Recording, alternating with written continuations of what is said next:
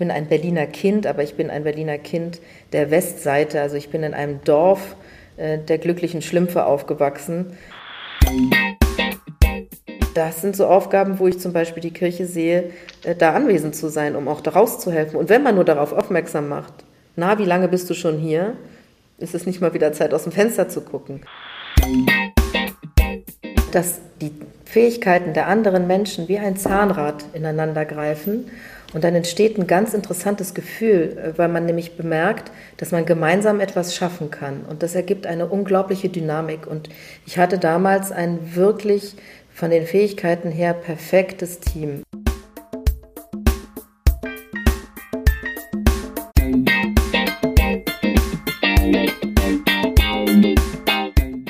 Hallo und herzlich willkommen zum Yeet Podcast, dein Podcast zum Thema Glaube und Kirche in den sozialen Medien. Mein Name ist Lilith Becker und heute zu Gast ist Ariadne Klingbeil. Hallo Ariadne, danke schön, dass du heute hier Hallo. bist. Hallo, ich freue mich auch hier zu sein. Um dich vorzustellen, fange ich mal mit dem an, was du zurzeit machst. Du arbeitest noch als Geschäftsführerin der Mediendienstleistungsgesellschaft MDG des Katholischen Diözesanverbandes. Das ist eine Unternehmensberatung der Deutschen Katholischen Bischofskonferenz. Habe ich das richtig Na, zusammengefasst? Fast, äh, des Verbandes der Diözesen Deutschlands. Denn ein Diözesanverband ist was anderes. ah, sehr gut, okay. Ähm, ja, wir sind hier in einem evangelischen Podcast. Genau. Nein, der Verband der, Deu der Diözesen Deutschlands ist der Verband, der die Vereinigung aller Bistümer darstellt und das juristische Organ ist des Sekretariates der Deutschen Bischofskonferenz. Und das Sekretariat der Deutschen Bischofskonferenz ist das, was sozusagen inhaltlich dafür sorgt, dass die Bistümer eben Entscheidungen treffen können oder auch an Themen herangetragen werden können und stellt dieses Bindeglied dar. Ist also ein sehr wichtiger, sehr wichtiges Hauptorgan. Und wenn dann Geschäfte abgeschlossen werden müssen oder eben Gelder verwaltet werden müssen, dann kommt der, der, die juristische Form und das ist dann der Verband der Diözesen Deutschlands. Das ist jetzt auch laienhaft erklärt, so für so einen Podcast, aber ist es nicht unwichtig zu wissen. Dankeschön für die Erläuterung. Du übernimmst aber, du bist da nämlich nicht mehr lange, du übernimmst zum 01.01.2024. Richtig. Richtig? In drei Monaten also die kaufmännische Geschäftsführung für das Unternehmen, in dem auch das JIT-Netzwerk zu Hause ist, das Gemeinschaftswerk der evangelischen Publizisten. Richtig, das stimmt. Studiert hast du Rechts- und Medienwissenschaften und Philosophie in Berlin, wo du mhm. auch wohnst.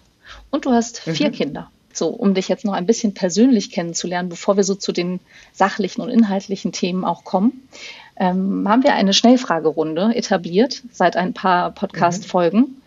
Das sind äh, sieben Fragen. Ich habe extra acht aufgeschrieben. Falls du sagst, oh nee, da mag ich nicht drauf antworten, darfst du eines skippen. Oh, wie nett. Und sonst musst du ja. gar keinen Druck. Okay. Ja, das ist das Spiel im Podcast. Ne? Also Fragen beantworten. So, Frage Nummer eins. Was machst du, wenn du nachts mal nicht schlafen kannst? Oh Gott, das ist ganz schwierig. Hm? Ähm, eigentlich schlafe ich sehr tief und sehr gut durch. Wenn ich nicht einschlafen kann, dann lese ich. Auf dem Kindle oder so machst du Licht an dann tatsächlich? Nee, tatsächlich auf dem Handy. Äh, und da auch alles ah. Mögliche durcheinander. Ich nehme mir immer vor, ein Hörbuch zu hören, aber da schlafe ich auf jeden Fall immer ein. Ähm, deswegen muss ich in echt lesen, sonst schlafe ich immer ein wäre das nicht das Ziel, nachts dann wieder einzuschlafen? Ja, aber wenn ich mein Handy nehme und dann drei, vier Sachen lese, das ist ja so klein auf so einem Handy, dann ist das anstrengend, da muss man die Brille raussuchen und so und dann hat man normalerweise nach drei, vier Seiten keine Lust mehr. Und dann ist man in Gedanken auch wieder so weg, dass man wieder einschlafen kann. Also ich, wenn ich nicht einschlafen kann oder nicht durchschlafen kann, dann würde ich lesen. Setzt du dir in der Vergangenheit in deinem Leben Ziele? Und wenn ja, erreichst du diese oder kommt es eh immer anders? Nein, also grundsätzlich ist es so, wenn ich mir ein Ziel setze, erreiche ich das auch. das Problem ist, sich das Ziel zu setzen, glaube ich, ähm, und das zu bestimmen. Das ist eigentlich so das, was das Geheimnis daran ist. Aber wenn ich es dann mal gefunden habe, dann komme ich da auch an. Okay, hört sich also an, als hättest du Erfahrung damit, mit dem Ziele setzen. ja. Auf jeden Fall. Wird man, wird man besser? so umso älter man wird. Schneller wird glaube ich. Schneller, ja. Die Zeit, die Zeit wird ja auch irgendwann die Zeit rennen. ja. Beschreibe eine Phase oder einen Moment deines Lebens, der für dich die größte Krise war und erzähl mal, wie du dich daraus befreit hast. Gut, das ist eine sehr schwere Frage, wie die anderen beiden ja auch schon. weil das natürlich viele Krisen im Leben gibt. Also ja, ich weiß ein Beispiel. Ähm, ich hatte einen Freund und ähm, mein Vater zur gleichen Zeit, die beide an Krebs erkrankt waren. Und äh, mein damaliger Freund hat dann seinen Glauben äh, genommen und hat in dem Glauben geschafft, ähm, sozusagen die Angst des Sterbens zu überwinden. Ähm, und er war Katholik und für mich war das damals absolut befremdlich. Und ich war auch total davon überfordert, dass zugleich auch mein eigener Vater, das heißt also beide äh, Figuren sozusagen, die meine Partner waren, ähm, gleichzeitig weggebrochen sind und habe dann eben angefangen, mich damit zu beschäftigen, wie man eigentlich Halt im Leben finden kann, wie die das anstellen, habe mir das angeschaut. Und das Geheimnis war, um damit zurechtzukommen, äh, eben sich genauer in diese Themen hineinzudenken, ähm, sich stärker äh, mit den Inhalten zu beschäftigen, einfach alle Fragen, die man hat, so weit zu klären, dass man weder Angst hat noch irgendeine Unwissenheit und dann plötzlich das Gefühl dafür bekommen kann, eine Entscheidung treffen zu können.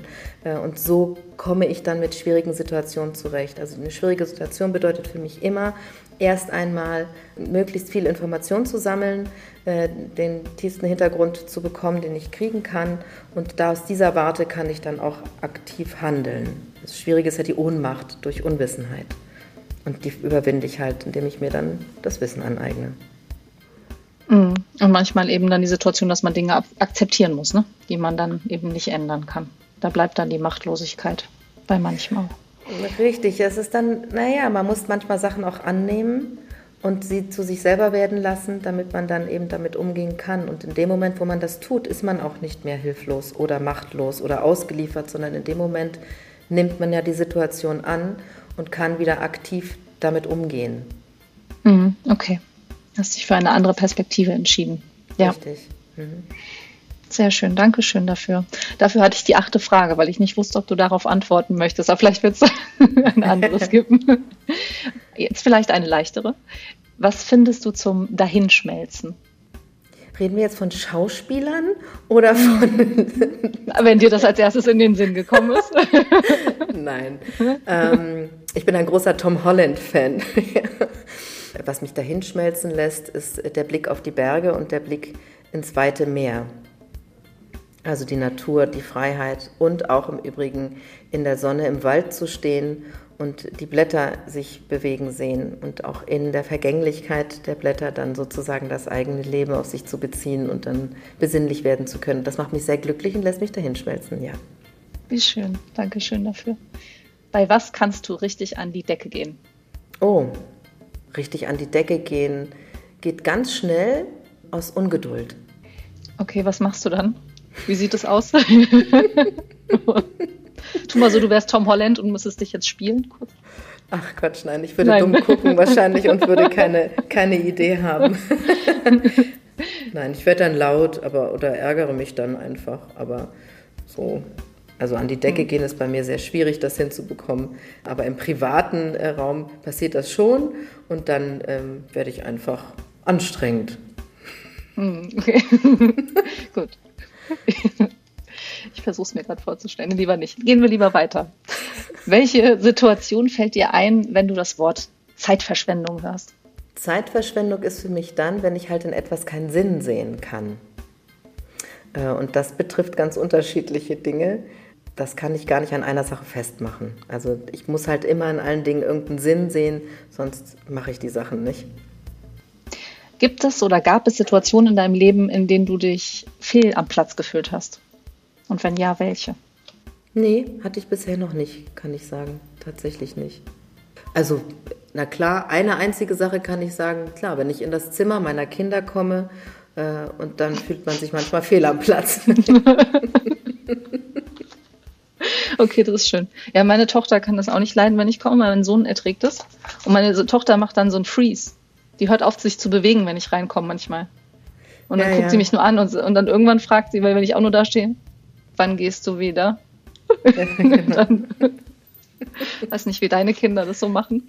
Ich krieg ein Hallo Mama, was ist denn? und, so. Es ist nicht immer was, ja. Manchmal kommt man auch einfach nur so. ja. Sehr schön, das ist immer entlastend, wenn das woanders nicht anders ist, finde ich ja. Du hast die Schnellfragerunde überstanden. Dankeschön dafür. Ich hoffe, das war brauchbar. Ja, sehr, sehr schön. Ich fand es wirklich sehr schön, was du erzählt hast. Du hattest Ende der 1990er Jahre, beziehungsweise Anfang der 2000er, ich kann jetzt gar nicht so genau sagen, wann du dein Studium beendet hast, aber da hattest du eine kurze Station bei der Bild-Zeitung. Und dann hast du dich aber schnell als Medienberaterin selbstständig gemacht. Mich würde interessieren, was in deinen Anfangsjahren als Medienberaterin so die Themen waren oder die Trends, zu denen sich jeder beraten lassen wollte. Was war damals so? Also heiß, ich habe durch, durch, einen schrägen äh, Zufall ähm, also ich habe bei dem Axel Springer Verlag gearbeitet im Logistik-Vertriebbereich äh, und habe dort genau den Umbruch äh, deren Programmumstellung in ihrem Vertriebssystem als Projektkoordinatorin äh, mitgemacht. Das habe ich sogar ein bisschen länger gemacht, als ich dort war. Dann habe ich ähm, bei der Bildzeitung selbst gearbeitet im Sales Management und war dort zuständig für eben auch die Titel, die damals neu in den Markt eingeführt worden sind. Ähm, unter anderem die Sportbild zum Beispiel und hatte das große Glück, dass ich immer Führungskräfte hatte, äh, mit denen ich auch meine Gedanken teilen konnte. Ich konnte also hingehen und sagen, warum macht man das nicht einfach anders? Äh, oder wieso äh, wird nicht noch das mit einbezogen oder so? Ähm, und das hat mir dann auch das Selbstbewusstsein gegeben, ähm, mich zu trauen, eben in die Selbstständigkeit zu gehen und andere Dinge zu probieren. Und ich habe parallel ähm, zu meinen Jobs, die ich hatte in Festanstellung, äh, dann eben angefangen, in einem kleinen Team äh, ein Startup zu gründen. Und die Gründung des Startups war auch ein ähm, Digitalumbruchsthema. Das heißt, das waren so meine Themen, mit denen ich also immer beschäftigt war. Wie kann man, man sagt in der Beratersprache Geschäftsmodelle, das tolle Wort, Geschäftsmodelle entwickeln, ähm, so dass sie marktkonform sind oder den Markt so erschließen, dass ein Bedarf auch wirklich gedeckt wird äh, und das so anpassen. Wie kann man äh, Dinge bekannter machen oder größer machen? Und da hatte ich eben in den Beratungsprojekten, die ich hatte, ähm, waren das die Sachen, die ich am liebsten gemacht habe. Tatsächlich bekommt man aber als Berater auch ähm, ganz viele unterschiedliche Felder, was übrigens den Charme an diesem Job ausmacht. Ähm, und ich hatte über zwei Jahre ähm, auch äh, Figuren, die also Produkte entwickelt hatten äh, oder Systeme entwickelt haben, ähm, die sie dann äh, im Markt besser platzieren wollten oder die gemerkt haben, dass das Produkt, was sie haben, ganz konkret waren das jetzt zwei Figuren, die ähm, Apps entwickelt hatten, ähm, inwiefern die die Zielgruppe vielleicht erreichen könnten, wie man damit umgehen kann, dass man also auch eine bestimmte Zielgruppe vielleicht damit erreicht und ob man das Produkt nicht noch irgendwie verbessern konnte. Mit solchen Sachen habe ich mich beschäftigt. Aber es war immer ausschließlich, bis heute übrigens einschließlich, ähm, so, dass die Leute immer einen Umbruch gesucht haben von, einem, von einer klassischen Übersetzung hin zu einer digitalen. Mhm. Du hast gerade schon ähm, angefangen zu erzählen. Du hast 2004 war die Gründung der My Photobook GmbH. Das ist wahrscheinlich das, oder? Was du an, das erste Unternehmen, was du mitgegründet hast, oder war davor noch eins? Nein, das ist das erste Unternehmen, was ich als Unternehmen mitgegründet habe und ähm, auch das einzige, was ich mitgegründet habe. Da haben wir 2004 den Vertrag abgeschlossen. Tatsächlich hat es ein bisschen früher angefangen. Genau, also ich hatte gelesen, in der Welt 2004 war eure GmbH-Gründung, glaube ich, ne? Richtig. Wir hatten ein gutes Jahr vorher, haben wir uns angefangen zu treffen. Äh, und das ist ganz, äh, ganz klassisch entstanden, weil ein Vater, ähm, der ein Grafikdesigner war, ein Kind bekam äh, und von seiner Familie eine Digitalkamera, hatte er plötzlich auf seinem Rechner Tausende, Hunderttausende von Fotos und hat, konnte das kaum überschauen. Und dann kam er auf die Idee, äh, eben Fotobücher damit zu machen. Und die konnte man damals nicht so gut bestellen, das war noch nicht so äh, bekannt. Also hat er angefangen, überall auf der Welt zu suchen und hat überall, wo er konnte, sich Bücher nach Hause bestellt mit den Fotos seiner wirklich hübschen und sehr niedlich und fotogenen Tochter. Und dann ähm, hat er aus Versehen damit eine Marktforschung ja betrieben und hatte sämtliche Bindungen und Papiere und alle Systeme, die es irgendwie gibt für ein Druckverfahren, vor sich liegen und stellte dann fest, es gefällt ihm gar nicht so. Und dieser einzelne Mensch hat dann seinen Bruder angerufen und gesagt, es muss sich irgendwie verbessern äh, und muss irgendwie anders aussehen. Und er habe da so eine Idee und hatte dann in einer PowerPoint-Präsentation einen Programmablauf gezeichnet. Und äh, der Bruder, der BWLer war äh, und damals noch Student, hat dann mit einem Kommilitonen gemeinsam äh, sich das angeschaut und hat dann gesagt, oh, das ist eine super Sache, warum nicht? Und dann hatten die also das und kamen damit zu mir, weil ich bei der Bildzeitung arbeitete und meinten dann, hey, vielleicht könnte man das irgendwie total cool auf eine CD pressen und dann so auf eine Reisebild machen und dann überall verteilen. Und dann habe ich mir das angeschaut und habe gesagt, nein, ich würde es ja ganz anders machen, weil mir nämlich aufgefallen ist, dass äh, damals der Markt, den haben nur große Druckerfirmen besetzt, die also schon fest etablierte Marken waren. Und es konnte aber niemand anderes, sie konnten das nicht als Dienstleistung anbieten, sondern nur als eigenes Produkt. Und niemand anderes konnte es als Dienstleistung anbieten. Und das war sozusagen die Marktlücke. Und dann haben wir sogenannte White-Label-Lösungen. Wir haben also äh, als Dienstleister für andere Unternehmen wie damals äh, damals gab es hier noch Schlecker ähm, oder Pro7, ähm, aber auch für Sat1. Ähm, für solche Unternehmen haben wir dann das als Dienstleistung angegeben, als ein, als ein Direktmarketing-Tool. Und zwar ein Direktmarketing-Tool eben mit den äh, Geburtstagsfotos der Großmutter zum 80., die dann für immer im Bücherregal stehen. Äh, und das war natürlich ein sehr, sehr starkes Argument. Genau, das Unternehmen gibt es auch bis heute. Ähm, ja, war eine sehr, sehr schöne, logische Entwicklung, die sich da ergeben hat. In dem Weltartikel steht auch drin von 2005, dass das äh, goldene Zeiten für euch gewesen seien. Was hast du da so für dich gelernt in dieser Zeit? Also, das war ja schon auch sehr besonders dann, ne? so eine Marktlücke zu finden, das mitzuentwickeln. Du hast dann PR und Marketing gemacht und die strategische Weiterentwicklung. Was ist das, was du mitgenommen hast aus dieser Zeit für dich?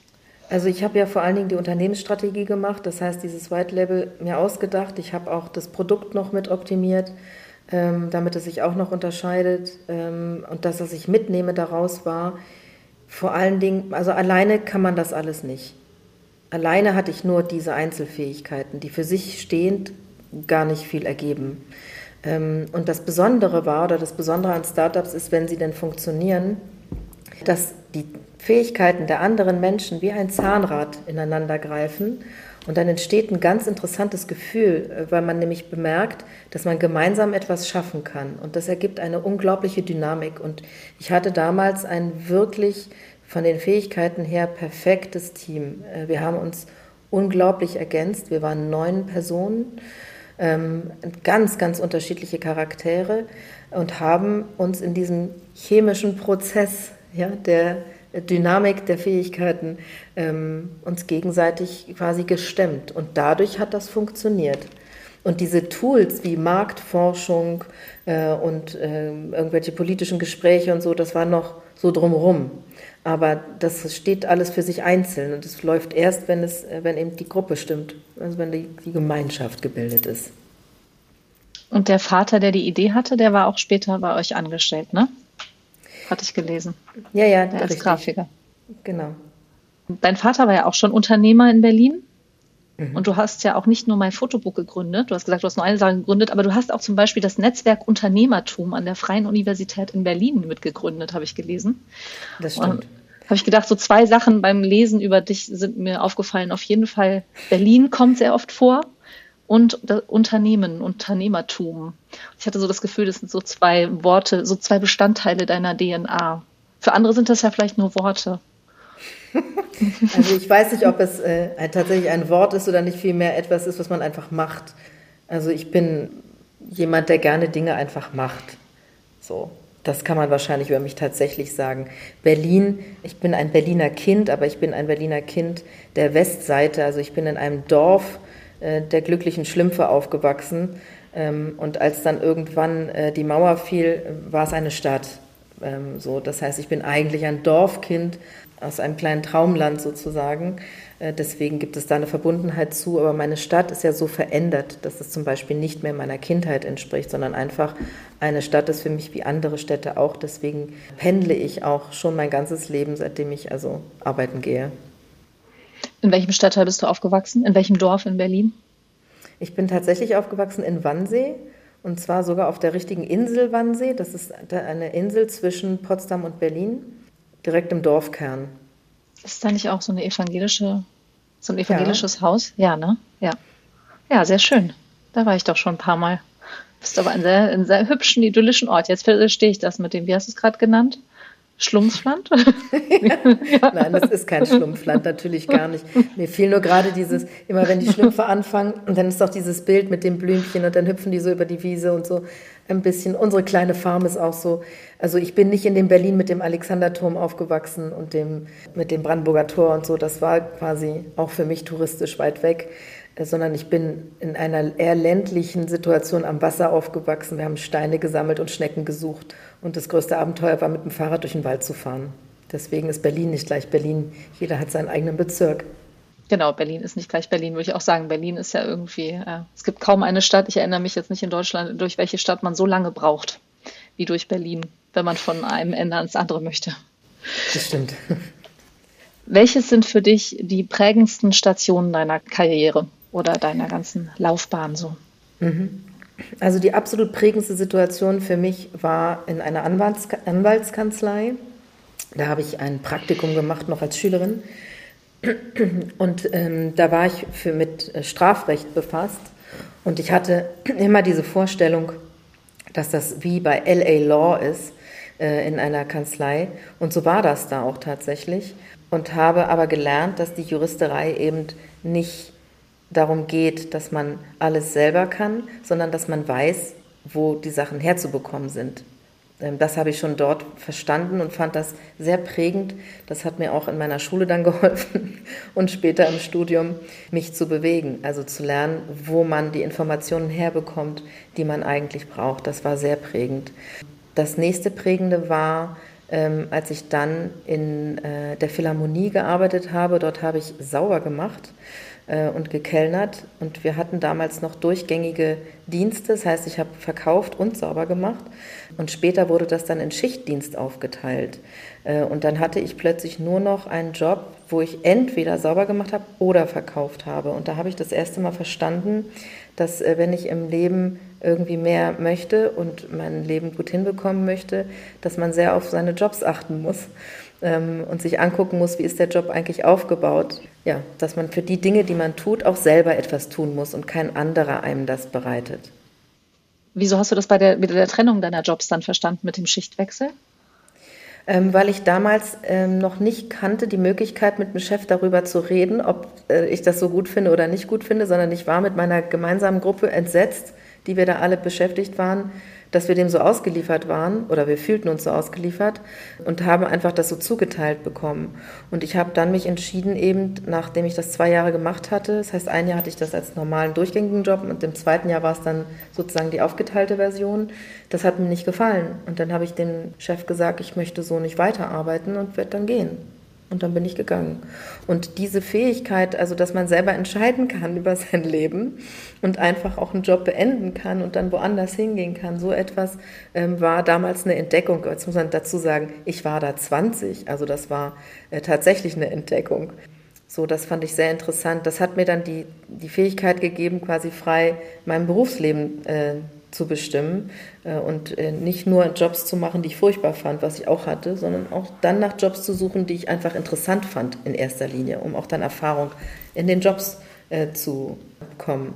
Und der dritte Job, der mich sehr geprägt hat, war ein, ein ganz seltsamer Job, ein Studentenjob, ein Telefondienst. Und zwar sind wir damals, wurden die Handynetze in Deutschland verlegt. Und da bin ich mit dem Auto und noch jemand anderem gemeinsam, mit bewaffnet mit zwei Handys damals, durch die Städte gefahren, von ganz Deutschland. Und da mussten wir von bestimmten Eckpunkten aus immer die Zeitansage oder den Wetterdienst anrufen und dann die Telefonqualität notieren. Und das war deswegen so ein interessanter Job und so prägend, weil mir dann bewusst wurde, erstens, wie groß Deutschland eigentlich ist. Zweitens, wie stark unterschiedlich die Netzfähigkeiten in den einzelnen Orten sind und es mir ein Bild davon gegeben hat, wie hochinteressant es ist, wenn ein Land sich digitalisiert. Und diese Technisierung hat mich damals sehr gefesselt und hat mich dann auch tatsächlich zu dem Studienfach der Medienwissenschaften gezogen, im technischen Sinne. Also ich war hochinteressiert daran, wie die Umsetzung von solchen Dingen funktionieren können. Wann war das, als du diesen Job hattest? Das zu testen, die Handys? Das ist eine gemeine Frage, weil das jetzt schon so lange her ist. Ähm, jetzt muss ich mal selber nachdenken, aber es war wahrscheinlich vielleicht 1996. Okay. Ich hatte 1998 mein erstes Handy, deswegen ich mhm. habe gerade überlegt. Ich glaube, es war 1996. Es war bevor man Handys, es gab diese großen Handys schon, die man im Auto haben konnte, die so eine riesige Antenne hatten. Mhm. Aber es gab, es ähm, gab ja nur Entwicklungsprototypen von diesen kleineren äh, Handygeräten, die ja damals auch schon groß waren, so groß wie ein Brillenetui äh, und auch ganz schwer. Und mit so etwas Ähnlichem sind wir da rumgefahren. Und das war noch vor der Möglichkeit, das alles miteinander zu verbinden. Also die Thematik mit Smartphones, die kam ja noch deutlich später. Das war übrigens unser Dilemma bei meinem Fotobook, weil wir hatten schon längst die App-Variante quasi uns ausgedacht, aber es gab noch keine technische Anbindungsmöglichkeit. Und das heißt, ich stamme noch aus einer Zeit, wo die Technik langsamer war ähm, als der Mensch. Ähm, jetzt bin ich endlich in einer Zeit, wo es genau umgekehrt ist, ist die Technik schneller als der Mensch. Und äh, eigentlich ist das toll so, weil es mir ja zeigt, wir kommen da an, wo wir hinwollen. Nur, dass da offenbar niemand mit gerechnet hat, denn es scheint ja immer noch eine große Überraschung zu sein. Aber für, aber für dich gar nicht und dich macht's glücklich? Mich macht es sehr glücklich, aber mich fordert es natürlich auch heraus, weil man muss sich ja ständig umstellen äh, und immer wieder darauf einlassen. Jedes Mal, wenn mein Handy ein Update erfährt, brauche ich bestimmt drei Tage, bis ich es bedienen kann. das ist so ungefähr. Nein, überzogen. Ja. Aber so ein bisschen ist das ja schon an manchen aber, aber, aber, du kriegst immer mit, was genau passiert. Ne? Ich lasse mein Handy ja einfach mein Update machen und dann das meiste funktioniert ja einfach so weiter. Ja, ich finde das spannend. Also ich habe große Freude daran, diese Entwicklungen zu beobachten. Bis wohin geht das noch, Ariadne? Worauf genau? freust du dich, die Entwicklung? Weil wenn du das so begleitest, auch so aufmerksam, was ist das, worauf du dich noch richtig freust? Ne? Wenn du sagst, ihr hattet damals schon die App-Variante, aber es gab halt irgendwie noch keine Smartphones zum Beispiel, wo man diese Apps hätte installieren können. Was ist es jetzt, was du denkst, wo wir noch, wo es noch hingeht? Ich habe nichts Konkretes. Ich bin einfach, ein, ich bin ein sehr neugieriger Mensch. Ähm, ich finde es sehr, sehr spannend, äh, Entwicklung anzugucken und äh, mich macht es wirklich glücklich äh, zu sehen, dass die Dinge sich ständig verändern und weiterentwickeln, weil das ist Leben. Wenn ja. die Sachen sich nicht weiterentwickeln, ist das zwar bequem, aber dann ist auch zu Ende.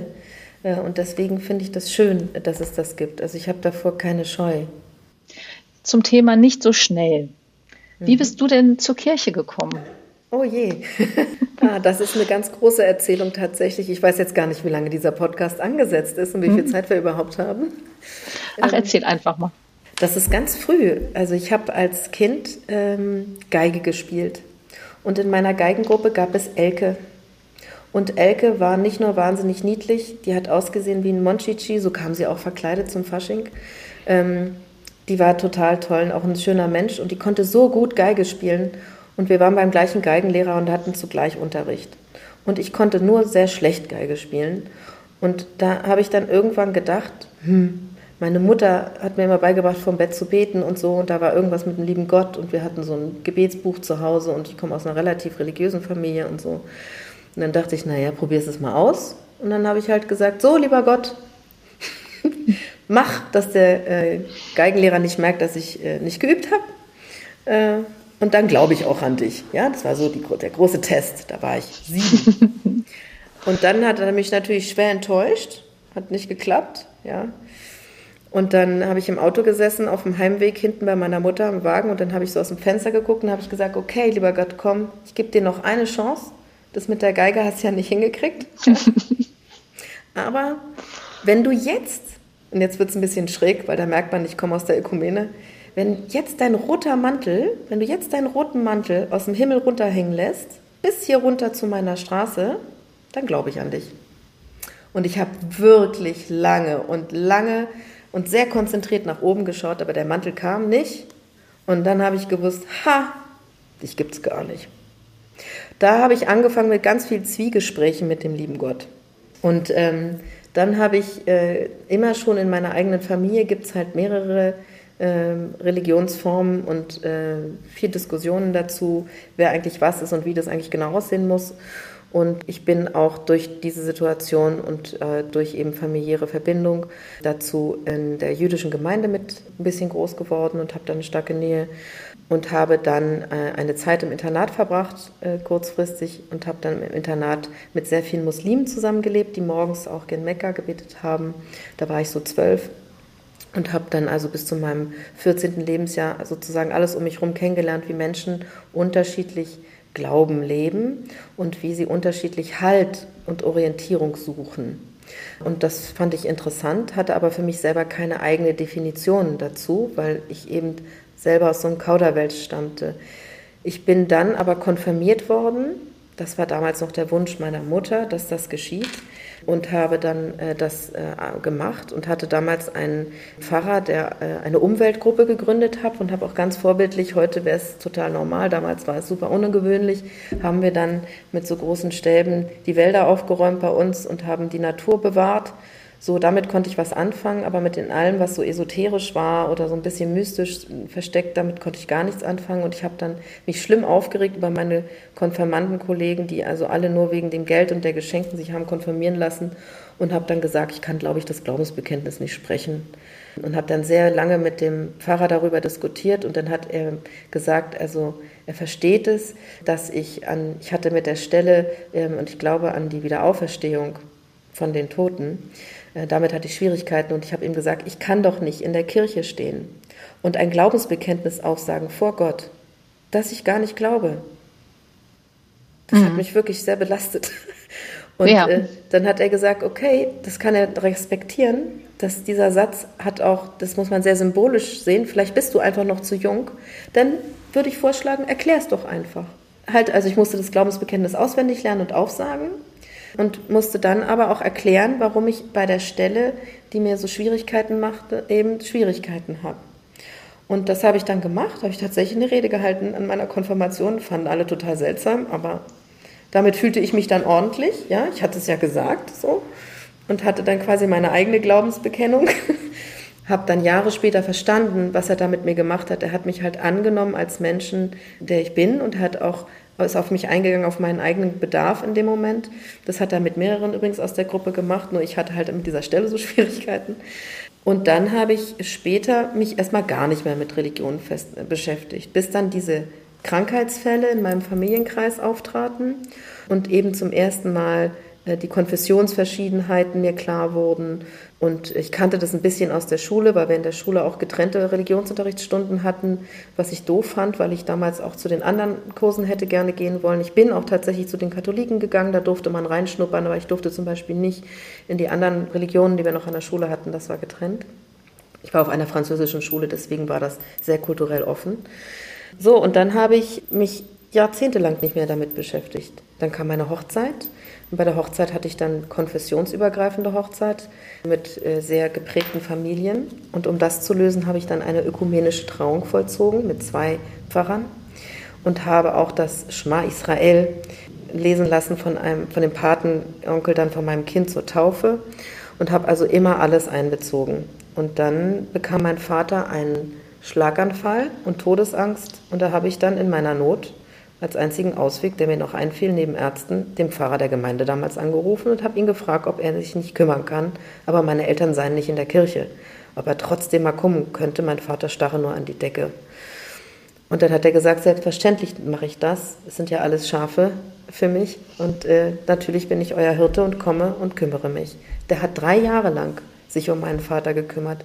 Wohlgemerkt, nochmal, meine Eltern haben keine Kirchensteuer gezahlt, die waren nicht Teil des Verwaltungssystems, ja. Ja. Wie und kamst du denn darauf, dass dein Vater für deinen Vater das gut sein könnte, wenn er doch auch gar nicht so Interesse an der Kirche hatte? Das war ganz verrückt, weil einfach wir alles Mögliche versucht hatten an weltlichen Dingen und das war einfach nur ein Affekt. Es war gar keine konkrete Idee, sondern ich habe nur gedacht, den einzigen, wen kann ich denn jetzt noch anrufen? Wen kann man denn jetzt noch fragen? Wer kann einen dann Angst vorm Sterben nehmen? Ja. Und da fiel mir eben ein Pfarrer ein. Und da ich ja mit meinen vier Kindern die vierte Taufe hatte und die war da schon ein gutes Jahr her, da habe ich dann gedacht, er kennt mich ja vielleicht noch von den Taufen. dann habe ich ihm halt ja. gesagt, Sie haben ja vier Kinder von mir getauft, vielleicht kennen Sie mich noch. Würden Sie mal kommen? So kam das. Das war wirklich in der Not. Also ein, ein Gefühl einfach nur, sehr unkonkret. Und das, ja, wie schön, dass er das gemacht hat dann auch. Ne? Also ja. aber das und er kannte dich dann groß. wahrscheinlich auch noch, ne? Nein, er wusste nur, dass ich die Frau mit diesen vier Kindern da war und dann hat er das gemacht. Er hat das aber als Pfarrer gemacht, als seine ganz echte Tätigkeit. Und er hat mir auch ein Feedback gegeben. Er hat mir auch gesagt, dein Vater, ähm, das beruhigt sich, äh, der versteht, kommt langsam zu sich. Der lernte auch wieder sprechen in seinen letzten drei Lebensjahren und er konnte auch wieder Kleinigkeiten und so und konnte sich dann wieder ausdrücken. Und zum Schluss war er sogar fast ganz normal. Und dann wollte ich dem Pfarrer halt was zurückgeben und habe ihm gesagt, ich möchte ihm gern was zurückgeben.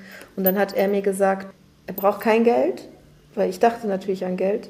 Äh, sondern er braucht tatsächlich Hilfe, operative Hilfe. Und er hatte sich meinen Lebenslauf im Internet angeschaut, hat diese Startup-Geschichte gefunden und hat dann gesagt, ähm, ob ich nicht ihm helfen kann, mir die Jugendarbeit anzugucken. Er müsse drei Bereiche zusammenlegen und er ist ja Pfarrer, er hat das nicht äh, gelernt, wie man das jetzt strukturiert, ob ich das machen kann und mich damit beschäftigen kann. Naja, und dann bin ich halt in sein Team gekommen, später sogar in den GKR, in dem ich jetzt zwölf Jahre oder über zwölf Jahre sogar schon drin bin und habe dann äh, das übernommen als Ehrenamt. Und dann habe ich nach zwei oder drei Jahren oder sowas festgestellt, boah, das war wahnsinnig, das soll ein Ehrenamt sein. Also es war irre, was mich das an Zeit gekostet hat. Ich konnte kaum alles andere nebenbei machen und habe immer noch nachts äh, dann da gesessen und mir überlegt, was man da wie lösen könnte. Und das wurden auch immer mehr Themen und immer mehr Felder. Wir kennen das alle aus der Fläche. Und dann habe ich gedacht, das muss doch ein echter Beruf sein. Und dann wurde es jetzt schräg, dann nahm meine, meine äh, Wendung eine andere Richtung, weil ich dann nämlich zufällig nichts gefunden hatte für Fortbildung im evangelischen Raum.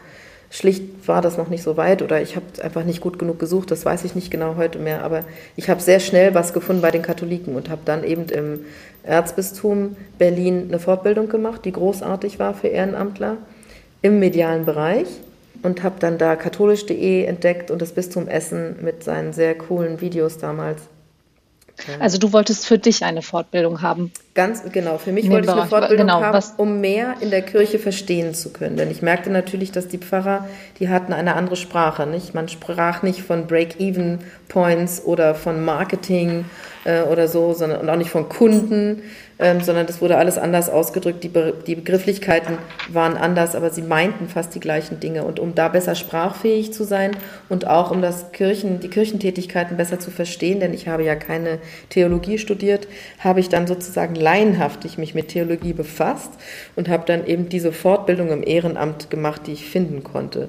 Und dann bin ich bald auf die Medienwelt in der Kirche gestoßen, insgesamt allen voran kann ich heute sagen, tatsächlich auf Chrismon, wobei ich nie, damals nicht verstanden hatte, was es genau ist. Aber ich fand es interessant, dass es überall auftauchte und habe dann, bin immer weiter eingestiegen, habe geguckt, was gibt es denn noch und habe dann eben diese katholische Medienwelt entdeckt und bin dort auf einen katholischen Medienkongress gegangen, um einen Überblick zu bekommen über einfach einmal eine Variante, wie das aussehen kann. Und dort bei diesem Kongress habe ich dann durch einen verrückten Zufall in einem Gespräch einen Job angeboten bekommen, den ich angenommen hatte damals direkt, weil er nur in Teilzeit war äh, in dieser Beratung, in der ich dann jetzt letztendlich immer noch bin und habe dann angefangen da zu arbeiten in diesen kirchlichen Feldern. Wie war die Jobbezeichnung damals? War das, du hast was für Social Media auf jeden Fall gemacht? Digitalisierung und Social Media war das. Ich war ähm, ja. Beraterin für die Themenfelder Digitalisierung und Social Media.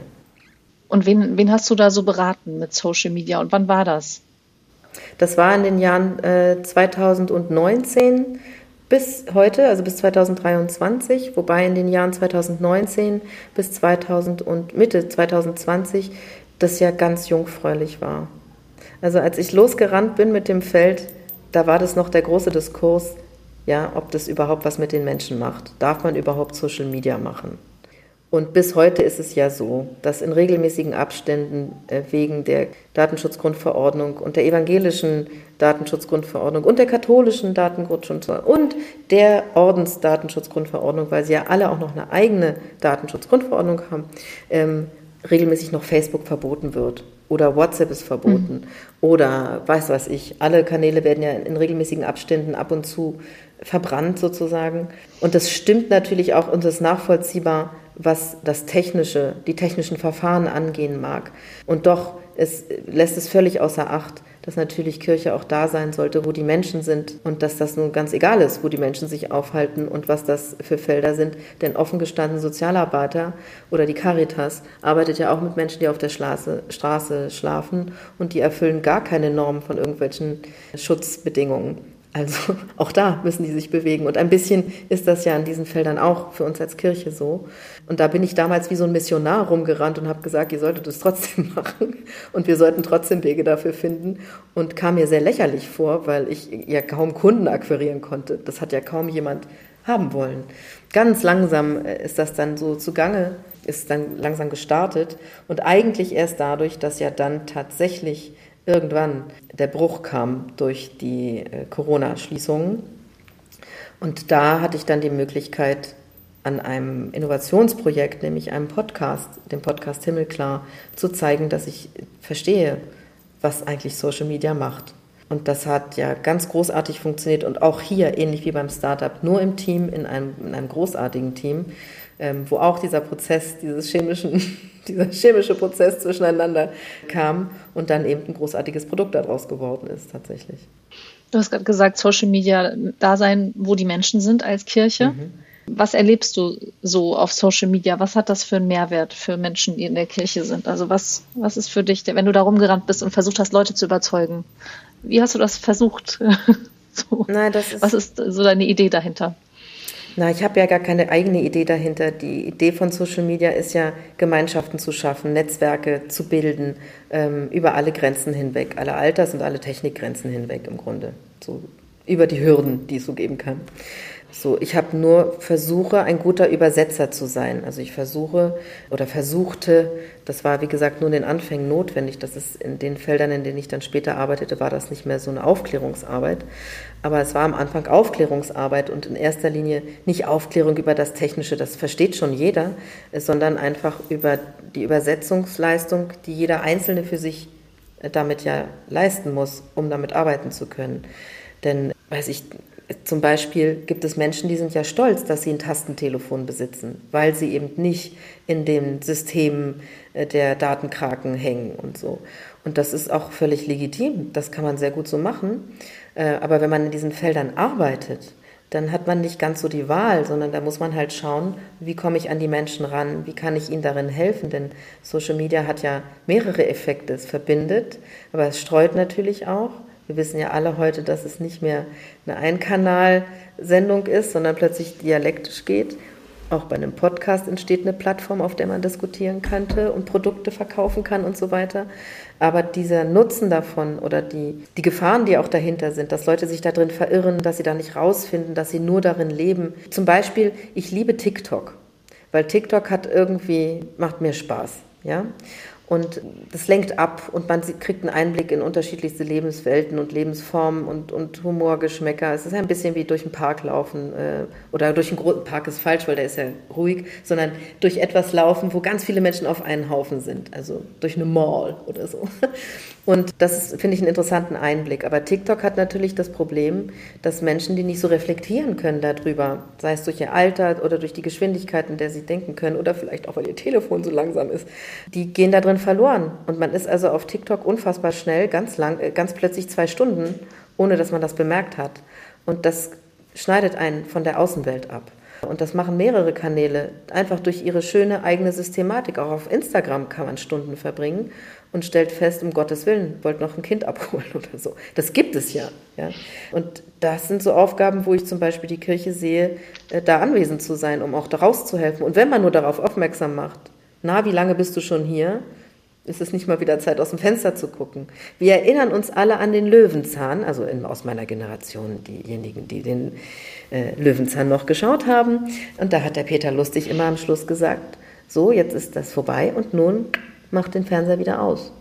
Das hat er als ein sehr guter Medienpädagoge gesagt. Und eigentlich. Ja, also du siehst die Kirche als Medienpädagogen in den sozialen Medien. Ich sehe auf jeden ein Fall, bisschen. ich finde, das ist eine Teilfunktion, die sie durchaus auch, auch einnehmen darf. Sie mhm. darf gerne das gesamte Portfolio in meinen Augen bedienen. Das gesamte Portfolio? Was wäre das zum Beispiel noch neben der Rolle als Medienpädagoge? Als Seelsorger, als mhm. jemand, der da die Hand reicht. Ich weiß, man kann Seelsorge nicht einfach digital machen. Äh, das ist äh, an vielen, wenn man ernsthafte Probleme hat, reicht das nicht aus. Das ist völlig klar. Aber man kann eine Brücke bilden. Ich finde, dass die Kirche, die ja selber eine Brücke ist, ja, auch Brücken selber nutzen darf, um zu sich selber hinzuführen. Wir sind doch alle auch nur hier unten auf der Erde sozusagen zu dienen. Und das ist auch eine Brückenbildung. Und das, was wir äh, in Social Media machen können, ist eben eine Verbindung dazu schlagen. Und wie wir diese Verbindung schlagen, mit was wir das machen, ob man das mit einem Produkt macht, äh, ob man das mit einem, mit ein, Dingen, die man einfach nur aussendet, macht oder mit einer, mit einem Warnhinweis oder einfach nur einer Umarmung, das äh, ist ein bisschen auch Geschmackssache. Die Menschen sind ja sehr vielseitig und deswegen muss man da auch vielseitig auftreten. In den beiden Pressemitteilungen, einmal als du MDG-Geschäftsführerin geworden bist und jetzt, wo du bald Geschäftsführerin des GAPS wirst, es steht beide Male, ähm, dass du die digitale Transformation in diesen Unternehmen begleiten wirst. Mhm. Was bedeutet das für dich? Also an wo stehen wir da gerade in den christlichen Medienhäusern, an welcher Stelle und bis wohin müssen wir da noch transformieren? Oh, ich glaube, da muss man gar nicht so auf die christlichen Medienhäuser als christliche Medienhäuser gucken. Das ist jetzt zufällig so, weil wir uns in diesem Bereich befinden. Es betrifft alle Medienhäuser. Und da unterscheiden wir uns gar nicht. Die Kirche sieht sich ja gerne in ihrer eigenen Blase. In puncto Medienhäuser ist sie es eigentlich nicht. Sie denkt, sie ist es, weil das bequemer ist, aber es ist falsch. Ein Medienhaus ist ein Medienhaus, äh, egal wo es angesiedelt ist.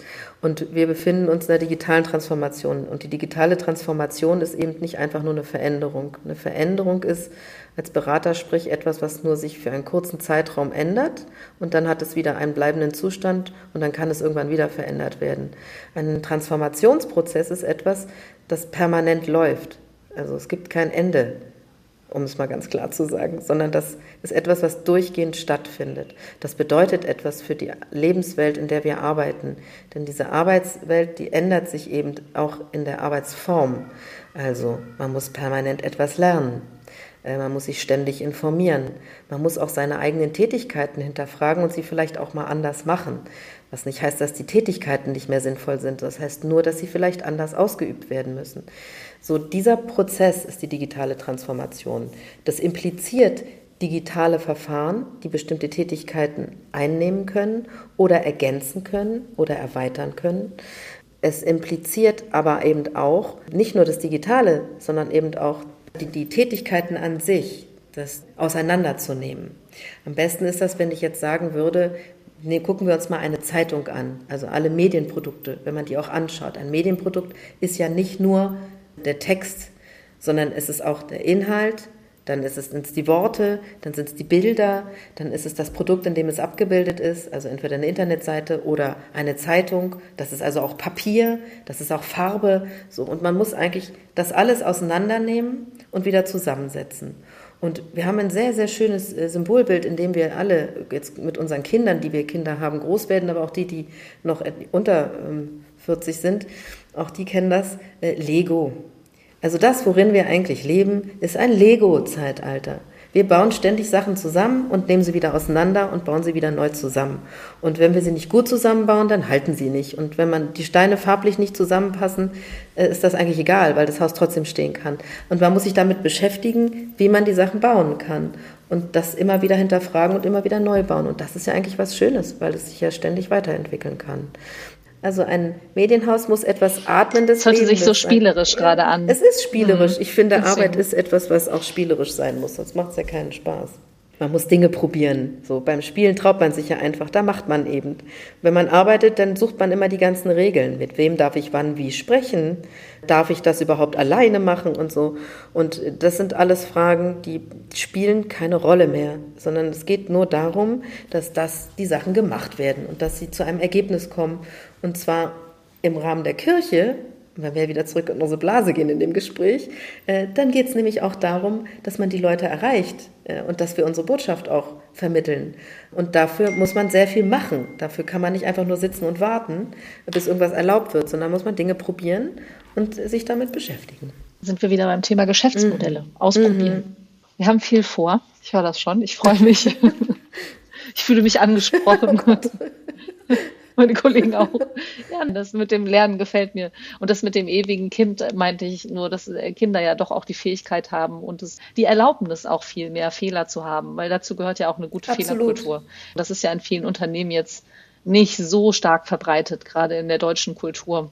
Da gibt's ja auch Studien zu ne, dass die Deutschen da nicht so weit fortgeschritten sind in ihrer Fehlerkultur. Und nur dann traut man sich ja auch, wenn die gut ist, ähm, Dinge auszuprobieren. Also heißt es ja nicht extra Fehler zu machen, sondern sich zu trauen, Dinge auszuprobieren naja, und es auch und zu ich dürfen. Ich glaube, das Wichtigste ist, die Sachen auch im Gesamtzusammenhang anzugucken. Weil, weißt du, wenn du, wenn man heute in ein Museum geht, im Museum, da ist abgebildet in Bildern, in, in Kunstobjekten, was eigentlich in unserer Zeit passiert. Das ist immer ein Spiegel. Und die Dinge stehen, ist nicht zufällig eine Ausstellung so, wie sie ist, sondern sie ist ein Spiegel dessen, was um einen herum passiert. Und man neigt immer dazu, seinen Bereich abgetrennt zu sehen und zu denken, man hat halt in diesem Bereich kommt man alleine klar. Und das ist auch so. Also wenn wir nicht die Mission hätten als Christen, wir, wir müssen ja missionieren gehen, wir müssen Medien machen und wir müssen mit Leuten reden. Das ist Teil unserer Religion, in den, ins Gespräch zu gehen, in den Diskurs zu gehen. Ähm, andere Religionen müssen das nicht, aber wir müssen das machen. Deswegen haben wir nochmal eine ganz andere Verantwortung, damit umzugehen und da Angebote zu schaffen, dass die Leute überhaupt uns entdecken und in, ins Gespräch gehen wollen. Es ist ja auch unverantwortlich, die Leute alleine mit sich zu lassen, denn die suchen ja Hilfe. Wir alle suchen das. Jeder von uns. Und Beziehung. Ja, es gibt ja. diesen schönen Satz, jeder denkt nur an sich und keiner denkt an mich. Ja? Ein bisschen so. Nur ich, Nur ich, ich denke an mich. ja, genau. ja. Nein, und das reicht bei uns eben nicht. Ja? Das reicht bei der Kirche. Da muss man sich dann auch mit den anderen beschäftigen. Wir dürfen, wir dürfen uns mit den anderen beschäftigen. Wie. Es ist auch ein Müssen, weil es ja auch ein Trieb ist, sich mit Menschen in Gemeinschaft zu bewegen. Das ist ja ein, ein hm. positiver, ein positives Müssen. Das ein, ein, ein positives Müssen, okay. Hm, guck mal, ich hatte als letzte Frage jetzt aufgeschrieben, was dich motiviert, in Unternehmen zu gestalten und was du dir immer vorstellst und wünschst, wenn etwas Neues beginnt. Weil du hast ja einige Jobs gehabt, davon hast du jetzt mhm. erzählt, auch schon im Podcast. Und bist sehr neugierig, das hast du anfangs gesagt, neugierig und ungeduldig. Das waren so die Attribute, die du dir gegeben hast. Probierst gerne mhm. Sachen aus. Du guckst dir gerne Ausstellungen an, haben wir gerade gehört auch ne, und äh, beziehst vieles mit ein. Du hast auch mal Künstler gefördert, bei Fotobook hattest du so eine Fotoausstellung mhm. initiiert, mhm. Wenn ich das richtig verstanden hatte. So, und das heißt, du initiierst gerne, wenn ich das mal zusammenfassen könne, könnte jetzt so. Was ist, was ist der Zauber von diesem Initiieren für dich? Was ist dann, wenn was Neues beginnt? Was ist das für ein Gefühl? Also ich schaffe gerne Möglichkeiten. Ich ergreife gerne Möglichkeiten und ich schaffe sie auch gerne, ähm, weil nur so kann das Leben weitergehen. Und das Interessante ist eben, diese Wege zu bereiten. Das Endprodukt ist dann gar nicht so spannend. Wir kennen das alle, die wir Kinder gebären. Die Schwangerschaft ist so aufregend. Und dann das Kind, wenn es ganz neu ist, sage ich mal, ist ja auch ganz spannend. Wenn die dann ein bisschen älter sind und länger da sind, sind die ja gar nicht mehr so spannend und neu. Dann muss man sich ja mit denen zurechtfinden. Und das ist. Findest du? Okay. es ist, es ist natürlich. Ich finde, die sind dauernd anders, diese Kinder, die entwickeln sich ja ständig Ja, genau, die sind eben so wie das ganze Leben ja, auch. Ja. Und äh, man ist damit beschäftigt, wenn man jemand, wenn man gute Eltern sein möchte, dann schafft man seinen Kindern die Wege und dann ist man damit beschäftigt, die loszulassen und die laufen lassen, lernen zu lassen. Und das ist das, was ich spannend finde bei der Arbeit, genau das zu ermöglichen. Also allen anderen, einschließlich mir, ähm, die Möglichkeit zu geben, loszulassen und alle anderen auch laufen zu lassen. Also andere zu befähigen. Das finde ich eigentlich das Spannende daran. Und so Dinge, Möglichkeiten zu schaffen. Ein ständiger Abnabelungsprozess. Genau. Und dabei begleiten. Ganz genau. Und jetzt kommen noch unsere zwei Standardfragen zum Schluss. Die erste Frage lautet, wenn du eine Bühne hättest und du dürftest dir das Publikum aussuchen und das Thema, vor wem würdest du über was sprechen? Aber weil wir hier in diesem Interview vor diesem Hintergrund der Kirche miteinander sprechen, würde ich in dem Fall äh, vor einem Podium, das sich interessiert, sagen, dass ich über Netzwerke sprechen würde, über Kooperationen, über Synergien, über ein Miteinander, ein gemeinschaftliches Handeln, also über ein christliches Tun. Äh, ich denke, das äh, würde ich gerne dann anregen. Und unsere zweite Standardfrage lautet, was ist für dich der Hashtag digitale Kirche, beziehungsweise was ist für dich digitale Kirche? Der Begriff digitale Kirche ist für mich persönlich ein verwirrender Begriff, weil er eigentlich nicht wirklich was aussagt. Und man muss es eben differenzierter betrachten. Es gibt einmal die technische Version äh, des Digitalen und es gibt eben auch die inhaltliche ähm, Übersetzung dessen. Wenn man mich jetzt fragt, was also eine digitale Schrägstrich oder Bindestrich Kirche wäre, so ist das für mich gar nichts getrenntes, sondern die Kirche sollte überall da sein, überall da ihre Hand reichen in meinen Augen, wo auch sich die Menschen aufhalten. Und das tun sie nun einmal auch im digitalen Raum. Denn die Kirche muss sich nur überlegen, wie sie ihre Präsenz im Netz gestaltet, wie sie sie optisch gestaltet, inhaltlich gestaltet. Und dass sie eben beides abdeckt, sowohl auch vielleicht geistliche Räume im digitalen als auch aber eben eine Handreichung. Und wenn ich das in einem Wort sagen würde, würde ich vor allen Dingen sagen, digitale Kirche sollte eine Brücke sein für den Menschen, um auch aus dem digitalen, äh, inhumanen Bereich wieder herauszufinden. Ganz herzlichen Dank dafür, dass du so geduldig und so schön alle diese Fragen beantwortet hast. Das war der Heat Podcast. Vielen lieben Dank fürs Zuhören. Mehr aus dem Yeet-Netzwerk und über Tipps und Tricks für Social Media zum Beispiel erfahrt ihr über unseren Yeet-Newsletter. Anmelden könnt ihr euch auf yeet.de slash newsletter. Falls ihr es noch nicht gemacht habt, abonniert uns auf Instagram at yeet-netzwerk. Dort könnt ihr uns in den Direktnachrichten kontaktieren, wenn ihr Fragen ans Netzwerk oder Gäste und Themenwünsche für diesen Podcast habt. Bis zum nächsten Mal. Danke, dass du da warst, Ariadne. Und jetzt bleibt noch kurz dran, es kommt noch ein Folgehype.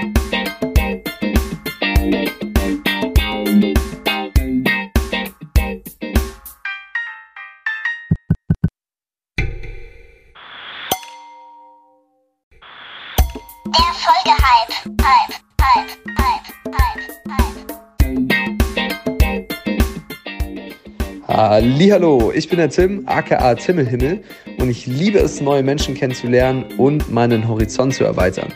Und das mache ich auch auf Instagram und neuerdings auch auf YouTube, indem ich verschiedene Szenen und Hobbys auschecke und das total wertvoll finde, über seinen Tellerrand hinauszublicken und davon zu lernen. Und das mache ich auch hier fast die meiste Zeit in meinem Leben bei Und Marburg. Da darf ich eine Kirche mitgründen und dort wollen wir ein Ort der Verbundenheit sein, wo unterschiedliche Menschen zusammenkommen und sich gemeinsam auf die Suche machen, was es heißt, mit Gott in Verbundenheit zu leben. Und nebenbei produziere ich einen Podcast Karte und Gebiet mit Tobias Feix und Thorsten Dietz und Herzen und Systeme. Da geht es immer wieder um die Schnittstelle von Theologie und Soziologie und christliche Ethik. Wie sieht es aus? Also super, super spannend. Und das, was ich auch konsumiere und auf YouTube wirklich alles von Reaction-Videos von Rezo bis hin zu wie KI die Gesellschaft verändert, bis hin zu Comedy und Entertainment. Alles dabei. Soweit mal. Liebe Grüße.